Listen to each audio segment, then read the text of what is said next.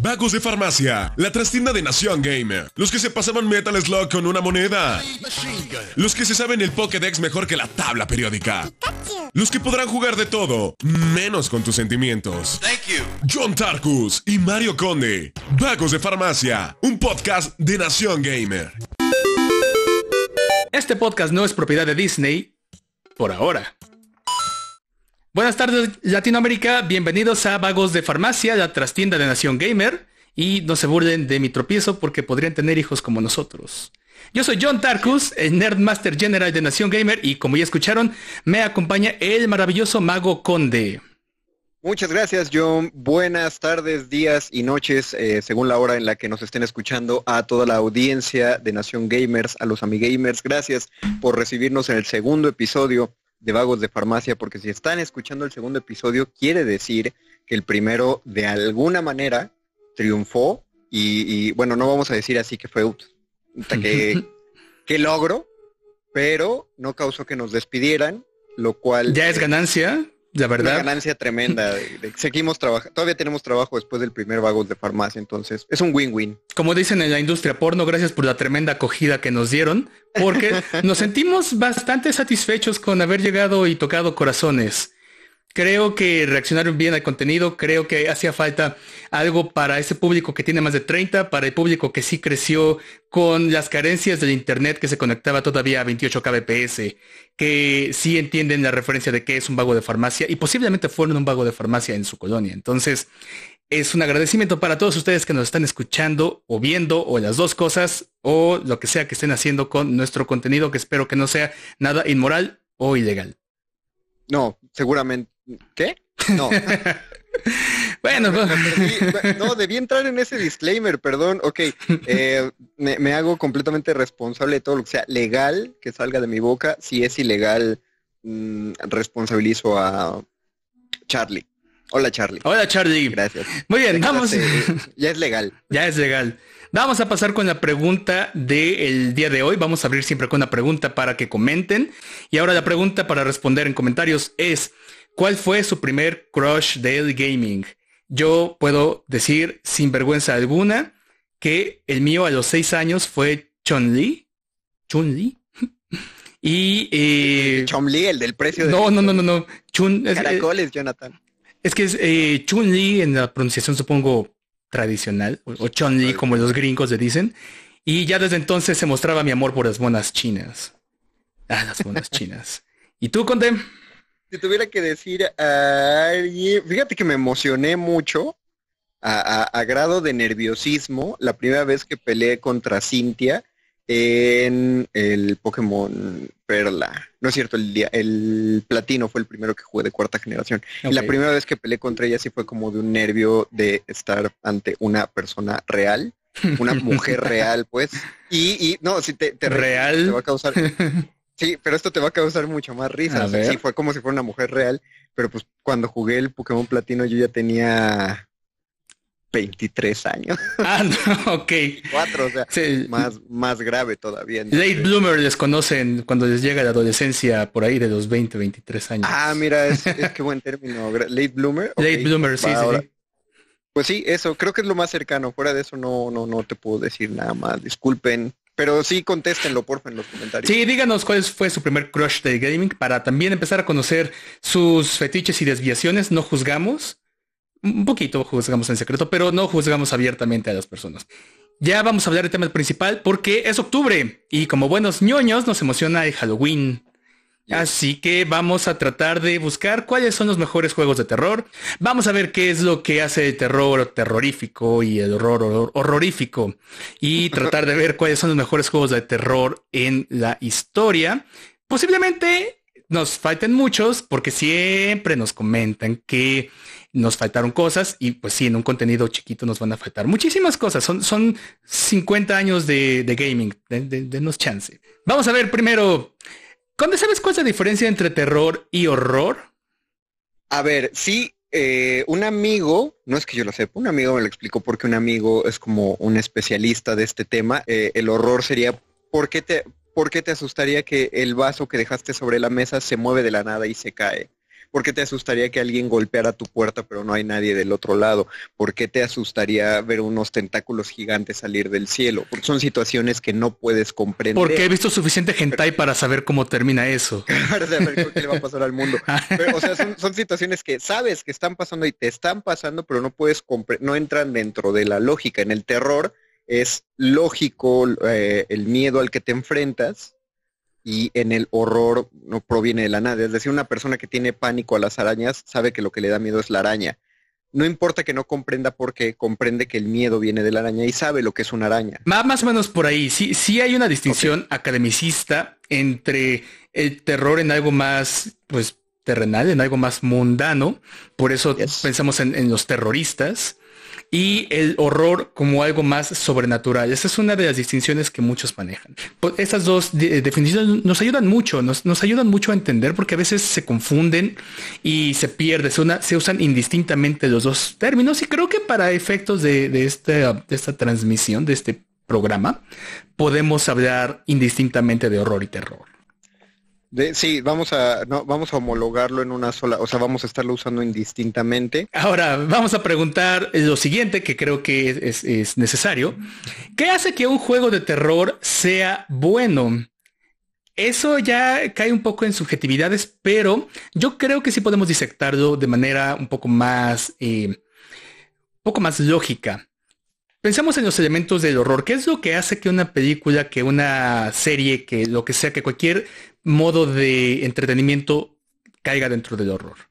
Tenemos elementos como el, priming, que es eh, todos estos, este conjunto de elementos que nos llevan a sentir tensión, que nos llevan de la mano a la sensación de que algo no está bien.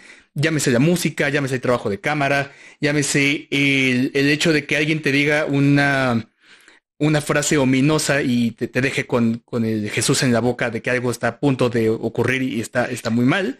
Como si te dijera, vamos, oye, tenemos que hablar. Tan, tan, tan. Ajá, cualquier cosa que va antes de tan, tan, tan. Eso es, parte del priming. Cuando la música empieza muy despacito y poco a poco va subiendo y, va increciendo hacia una resolución en la que te va a espantar algo que está detrás del closet, eso es, eso, todo eso es priming. Y los buenos juegos de terror te, manejan el, priming pues de manera soberbia. Porque una cosa es el, terror que tú tienes frente a la anticipación, muy diferente a nada más enfrentarte a un monstruo y que te lo agarres a madrazos. Porque ya que está enfrente de ti, ya, que conoces al enemigo, ya que es eh, manejable, ya que tiene forma física, pues termina siendo pues nada más eh, algo más que vencer, ¿no? Es exactamente el mismo mecanismo por el cual funcionaba mucho mejor eh, el, crepúsculo en la, en la serie, digo, en la serie en los libros, que en la película. Y lo dije, y yo se lo escuché decir a, fanáticas de, los libros. La literatura de la buena, Conde, vamos. Literatura de la buena. Eh, que, que, les gustaba imaginarse a Edward Cullen antes de que le pusieran la cara del, de un actor, porque si bien eligieron a un actor que debía ser guapo, el gran problema de eso es que no puedes elegir a alguien que sea guapo para todo el mundo. Si la persona, si Edward Cullen vive en tu cabeza, tú le pones la cara y el cuerpo que tú quieras y se vuelve todo lo atractivo que tú quieras. Lo mismo el monstruo. Si solo lo pones a vivir en la mente de alguien, despierta sus mayores miedos. Pero si ya le pones una cara, pues corres el riesgo de que alguien diga, ah, pero eso no da tanto miedo. Claro que hay monstruos que eh, rompen ese esquema, específicamente uno de que soy muy fan es Xenomorfo, y es que todo el trabajo de Giger es una cosa surreal, maravillosa, que eh, parece que te va a matar y a violar, y no necesariamente en ese orden. Y el, xenomorfo funcionó porque a pesar de que ya lo veías a cuadro, a pesar de que lo veías frente a, Ripley, te daba muchísimo miedo. O sea, la, la, escena en la que está la cara del xenomorfo frente a Ripley y ella está llorando y sudando y nada más le da un besito con su segunda, con su segunda lengua bueno, con segunda cara, más bien, su segunda boca, es, es, impresionante y sigue siendo una de las mejores criaturas jamás, jamás concebidas, que de hecho en el gaming también le han hecho bastante de, de pues, despropósitos, pero ya, Alien Isolation ha sido uno de los mejores juegos que ha habido de, de terror, a, a mi parecer. Ya viendo un poco cómo es que se configura el terror, vamos a, ver un poco de, historia del gaming, porque sépanse que desde los 70 se ha intentado transmitir terror en los juegos de video. Eran muy primitivos, sí, sí, claro. el primero fue de 72, Haunted House, que eh, trabajaba en un Magnavox Odyssey, que seguramente nunca conocieron, nunca han visto en persona o nunca jugaron, pero era eh, uno, de los uno de los primeros videojuegos, uno de los primeros intentos de, volver a los videojuegos accesibles al público. Y ya desde entonces uno quería un juego de terror, un juego de una casa embrujada, porque pues es uno de los temas más recurrentes Después pasamos a los juegos de texto, de aventura. También son muy jóvenes para recordarlo, pero antes la gente se asustaba y jugaba juegos de rol y juegos de aventura eh, con sus eh, Commodore 64 o con sus computadoras, con sus amigas, con, lo que sea. Y dabas inputs, dabas eh, algunos, algunos comandos y con eso te, iba llevando a través de una historia, un programa con puro texto, pura, pura historia. Después tenemos el Atari 2600, en donde tenemos Haunted House otra vez, que ya pues fue un poco hacia el, crash de los videojuegos. Ya una versión en HD, porque ya los ojitos, eh, porque en Haunted House tú te manejas, pero eres unos ojos en la oscuridad. Y en el Atari ya, ya eran ojitos más, ya se movían. Hacia donde caminaba se movían los ojos. Ya había más píxeles, sí, ya, ya era otra época. Pero fue en el 82. Sí, Justo antes del crash del 83 salió este juego y fue de las, cosas que empezaron a saturar el mercado. Ya hablaremos eventualmente del crash de los videojuegos.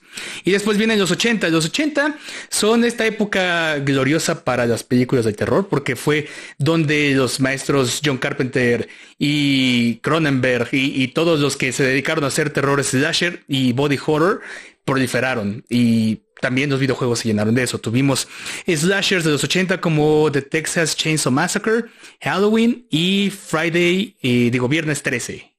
Friday the 13th. Ajá. Y pues prácticamente... Tiene, por cierto, uno de los peores juegos de NES que se hicieron. Ah, sí, sí, Es de colección, pero está, está espantoso y no de la forma espantosa que quisiéramos. Es legendario por por ser horrible, pero sí, justo como dice Mario, es horrible, pero de no, no de que de miedo, sino que tenías agradable. Ajá, no, no tenías la música de juego, tenías un, personaje con un mono, con un mono morado, así todo horrible, que no podías ni siquiera jugarlo a gusto, no, no tenía nada que ver, pero pues fue uno de los primeros intentos de, traer este, este viernes 13.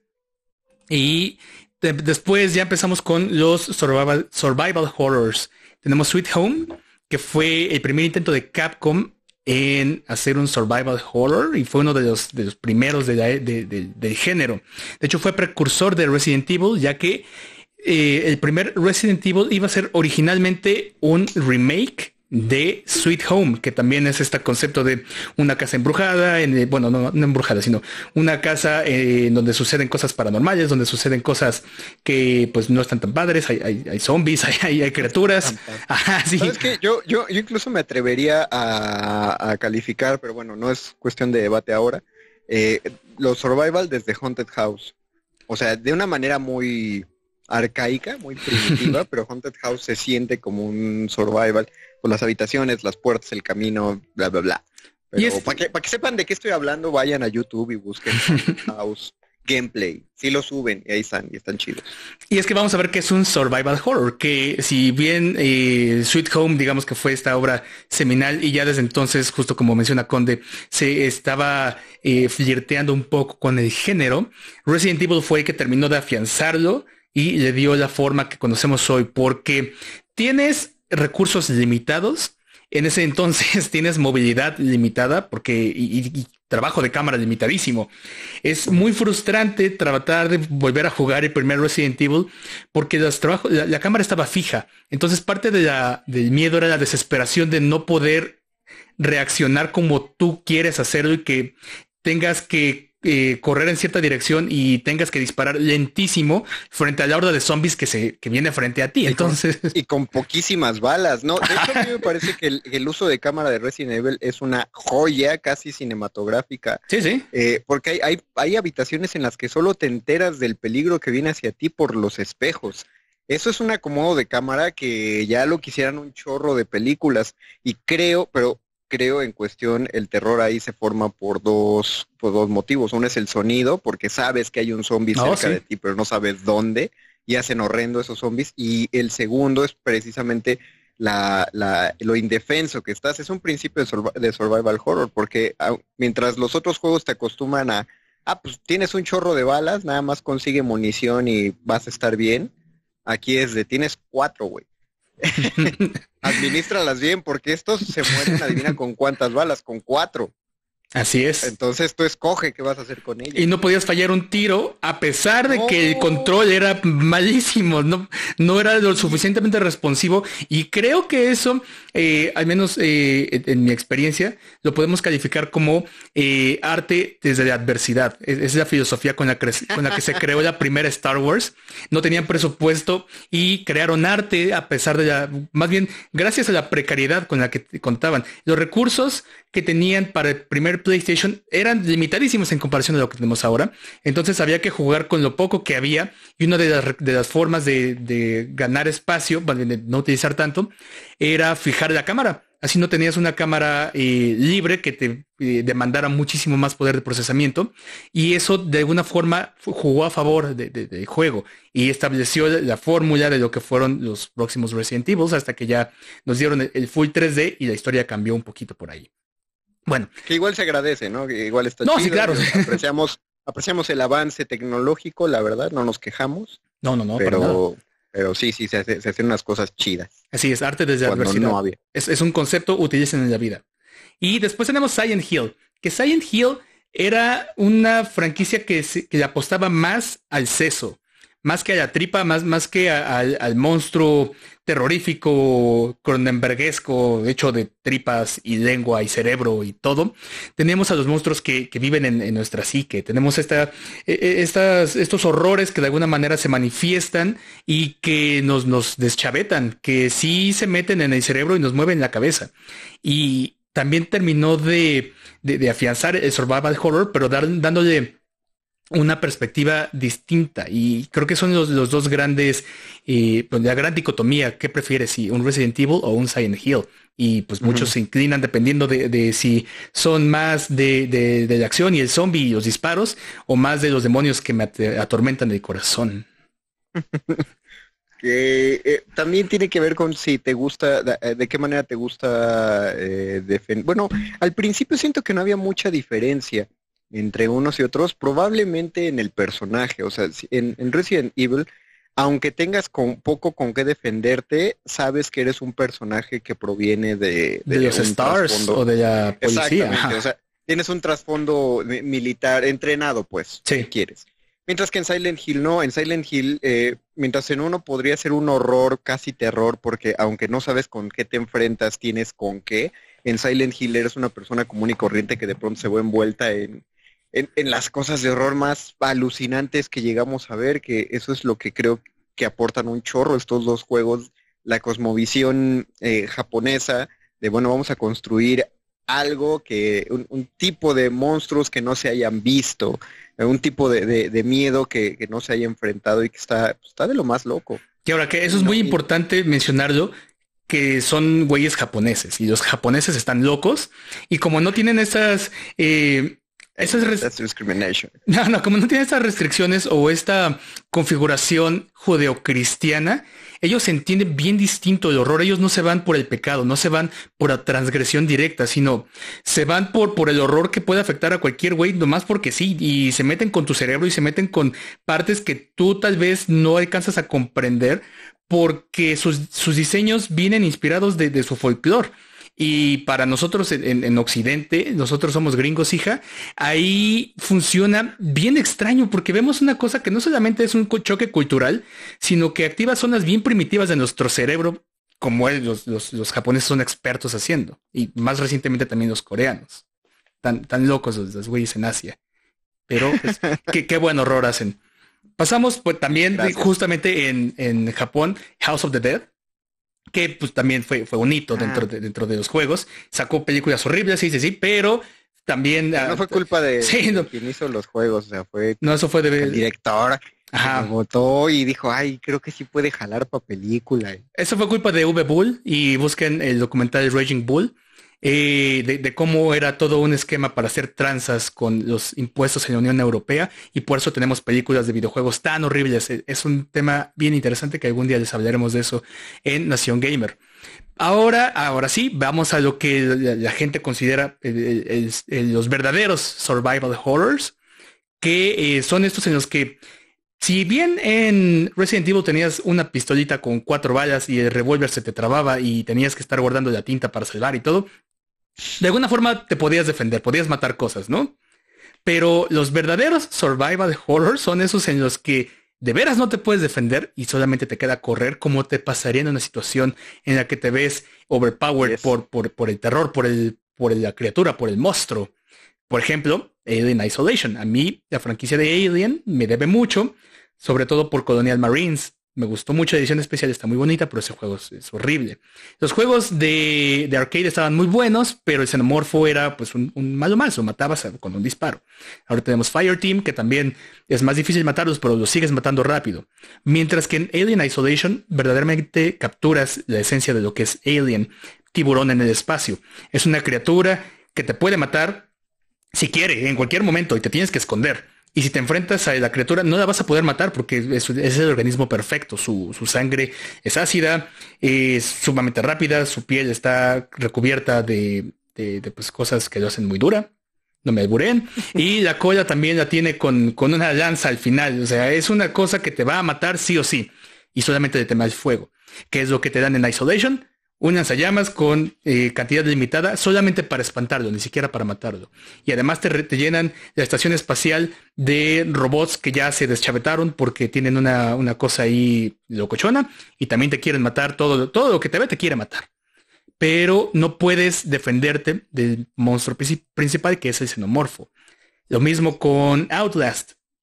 Outlast es este juego que toma un poco de mi, subgénero favorito de terror, que es el found footage. Yo, yo soy muy de found footage, de verdad. Me, gusta lo que está, se siente cerca, se siente, se siente posible que pueda suceder. Y desde Blair Witch y Paranormal Activity yo me enamoré del género. Hay cosas horribles, pero bueno, eso no es, no es el tema. Outlast retoma eso y nos da una cámara de video con Night Vision y ya. Y ahí hace como puedas. Y eso es bien interesante. Tú lo jugaste recientemente, ¿no? A ver, cuéntanos qué te pareció Outlast. Lo jugué recientemente, eh, aún me despierto gritando por las noches. No, no es cierto, o sea, quisiera que sí. No, pero sí me pareció muy aterrador. Sí me pareció francamente aterrador. Porque es que el juego te predispone muy... Bueno, yo sé que no fue el primero, yo sé que tiene de precursor Amnesia y muchos otros, pero Outlast lo, lo hace muy bien, lo hace excelentemente, porque la historia es mala. O sea, debe ser mala. No la sientes como mala, no siente como mala, pero debe ser mala porque son todos los clichés de todas las películas de terror que has visto en concentradas en un solo juego. Cuando lo empiezas a jugar, eres un reportero y te dice, no, pues recibiste un informe de que hay un hospital mental abandonado y tú, un hospital mental abandonado que se incomunicó con el mundo exterior. Casi no pasa en, el terror. En el cine de terror. Y ah. luego, no, es que parece que, estaban experimentando con los pacientes. Así es, porque nada como científicos locos. ajá, y luego, no, es que hay como un culto satánico. O sea, es como, es como decir, claro que estás mezclando, estás haciendo una fórmula de, de, de películas de terror. O, obviamente algo iba a salir mal en esto, ¿no? Y, y de hecho yo me la pasé muy enojado con el personaje que uno que uno lleva, porque yo me la pasé diciendo, ¿por qué nos metimos a esto? ¿Por qué solo por ser reportero vine y me metí a este Es la búsqueda de la verdad, donde sabes a dónde he llegado yo por la verdad. La, búsqueda, o sea, que me hubiera subido la camioneta y me ahorro este juego y lo acabo en dos minutos. Pero precisamente lo decía, porque sí, todo eso te lo compras muy bien, lo disfrutas, eh, lo, lo, llevas bastante bien y el juego al principio te dice, procura jugar los oscuras y con, y con audífonos y ahí uno de imbécil va y lo hace. Y luego te dice, en Outlast no eres un guerrero, no te puedes defender. Si algo sale y te ataca, corre o escóndete. Así es. Si alguien te invita a subirte a su carro, te vas con él. Te vas. No, pero tú dices, güey, en todos los juegos del mundo te dan, te dan armas, te dan un algo para defender, te dan Pokémones para pelear, para, botellas, algo lo que sea. Pero aquí no, aquí es, no, pues Si algo pasa, corres o te escondes. Lo mismo que Amnesia, pero ahí no lo des... ah, también te lo aclaran desde el principio. Sí, sí, Amnesia no sabes ni qué, no sabes ni quién eres, tienes que salir de ahí, pero, no te puedes defender. Pero, a, a, diferencia de muchos, muchos eh, survival horrors, lo que me parece que hace excelente a Outlast es que Outlast ya te mete miedo desde que empiezas a jugar. Sí, sí. O sea, desde, desde lo, primero que estás haciendo, que es como meterte al, hospital, ya sientes el miedo. Eh, en los demás, siento que va creciendo. Eh, hay unos donde no crece nada en un ratotote. Eh, en otros lo que te hace sentir miedo es que ya te contaron que el juego da mucho miedo. y es la anticipación. Ajá, pero en otros lo descubres después, que es justo lo que te espanta, que después te enteras que es de miedo, como Alien Isolation. O como Doki Doki. Jueguen Doki Doki Literature Club, juegazo. Está rarísimo. Juegazo, 10 10. Cuando busquen, cuando busquen Doki Doki van a decir, este no es de miedo, pero ábranlo. No es, bueno, sí es un miedo muy raro. Sí, no, no, se, no vayan predispuestos, piensen que no es de miedo y les va a gustar más. Ahora, si les gustó eh, Outlast, les recomiendo la película Grave Encounters. Es mi, de mis películas de terror favoritas. Peliculaza, peliculaza. Señora doña película. No, o sea, sí es una, es una, bueno, ya, ya para, para cerrarlo, porque creo que ya tenemos que redondear esto, sino ahora sí nos van a correr, o, o ustedes no lo van a ver o oír todo. Pero Grave Encounters me parece que a mí me encantó como 90% de la película pero el último 10% está tan descabellado y tan mal hecho que siento que sí la derriba. O sea, a mí cuando lo estaba viendo a mí me parecía que, estaba pintando para ser excelente. Esa cosa de que no amaneciera. Sí, sí, sí. Y dije, oye, qué, qué chulada y qué ter No, pero no, no spoilees a la banda. Ah, ya pasaron como 10 años. Ya, ya, si el que se spoiló es porque quiso pero no, ni se van a acordar, cuando lo estén viendo ni se van a acordar y ni les estoy contando todo. No, no, Pero sí es de las partes más, además creo que eso sale en el tráiler, John. Creo que en el tráiler uno de los... No me acuerdo del tráiler, yo, llegué a esa película random así. Creo que uno de los cuernaditos sí dice algo así como, oye, pero ya son las tales. Bueno, véanla. Véanla. eso, o sea... La dos funciona, pero no tan bien como la uno. Pero... Pero, pero, dentro del género de found footage lo, hace excelentemente bien. Y me recuerda mucho a mi juego favorito, que es, buen momento para, para, soltarlo. Mi juego favorito de terror, además de Alien Isolation, es Layers of Fear. Está gratis en Game Pass. Ah, wow. Layers of Fear es un, yo lo llamaría simulador de pasillos, porque vas abriendo la puerta y cada, y cada vez se va eh, derrumbando más la psique del personaje y vas encontrando eh, de, un poco poco a poco la historia, pero se manifiestan todos los terrores y todos los demonios del personaje en lo que más le da miedo. Y se vuelven eh, estampas surreales, terribles, que no, son incomprensibles, pero sabes que te da miedo. Y la realidad eh, se, destruye a sí misma dentro del juego. Entonces a mí me parece uno de los mejores experimentos de lo que se puede hacer con un videojuego en el género de terror. A ver, tú, Conde. Mira, diría, no voy a decir Outlast, me parece genial, me parece fascinante, me parece que cualquier persona que se precie, no de fan de los juegos de terror, sino del terror en sí, necesita conseguir dónde jugar Outlast. Además es barato, yo lo vi en las plataformas de computadora y de PlayStation es barato pero no me iría por eso. Mi favorito es Inside. Inside. Del mismo, Inside, del mismo estudio que hizo Limbo. Ahorita lo, ah. ahorita lo, ah. aquí tengo la computadora, es lo, es lo bueno. Esa magia no eh, somos animales. Exactamente. Playdead se llama eh, el estudio. Eh, o sea, es lo mismo, eres vulnerable, eres un niño que tiene que cumplir, cumplir distintos puzzles. Son de este tipo de juegos al estilo ensayo y error, ¿no? Que tienes que... Sí, sí. O sea, te equivocas, te regresas a cierto punto, tienes que descubrir cómo seguir avanzando. Eh, del mismo corte de Little Nightmares, del mismo corte de este de Limbo, justamente. Little Nightmares me parece que tiene un gran final. Eh, de hecho, me gustó muchísimo por el final y por lo gráfico. La música está, y ahora sí lo voy a decir de huevos, Disculpen, disculpen jóvenes por la palabrota que voy a soltar. Eh, chipocluda. muy, chipocluda, de, pocas, no, de pocas tuercas. De pocas tuercas, sí me estaba acordando. sí, sí, sí. Mi, mi, señoración se está completando poco a poco. Eh, Limbo me parece que está chido, pero, pero creo que fue un gran ensayo de Playdead. Pero Inside Inside sí es como cierto miedo, poco a poco, sí es un terror que se convierte en horror. No sabes qué está pasando todo el tiempo y el fin, la secuencia final, o sea, todo, la misión y secuencia final a mí me parece aterrador. Ok. No, soport, no soportas lo que está pasando y aún así tienes que cumplir algunos puzzles en esa condición en la que estás.